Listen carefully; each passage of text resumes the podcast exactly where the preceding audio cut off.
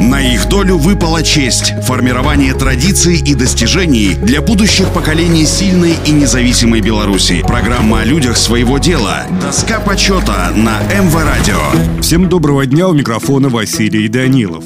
Матрончик Иосиф Васильевич родился 8 января 1903 года в деревне Кайково, ныне Минского района Минской области. В 1919 окончил 6 классов школы в Минске, был батраком и чернорабочим в сельском хозяйстве. В ноябре 1925 года Иосиф был призван на службу в рабоче-крестьянскую Красную Армию. До 1931 служил в пехоте в Белорусском военном округе. В 1932 году окончил Оренбургскую военную авиационную школу летчиков-наблюдателей. До апреля 1933 года служил штурманом ВВС в Московском военном округе. В 1934 году окончил Борисоглебскую военную авиационную школу летчиков. Служил летчиком в строевых частях ВВС в Белорусском военном округе.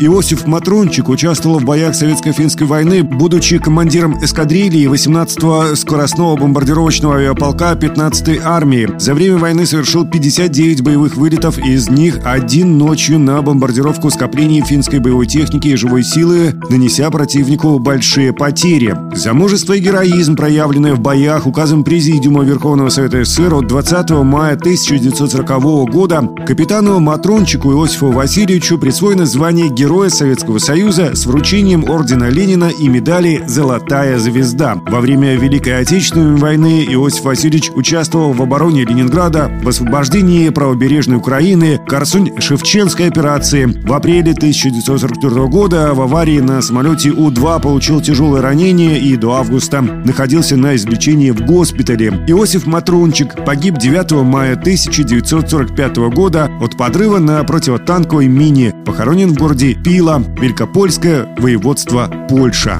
Их долю выпала честь – формирование традиций и достижений для будущих поколений сильной и независимой Беларуси. Программа о людях своего дела. Доска почета на МВ Радио.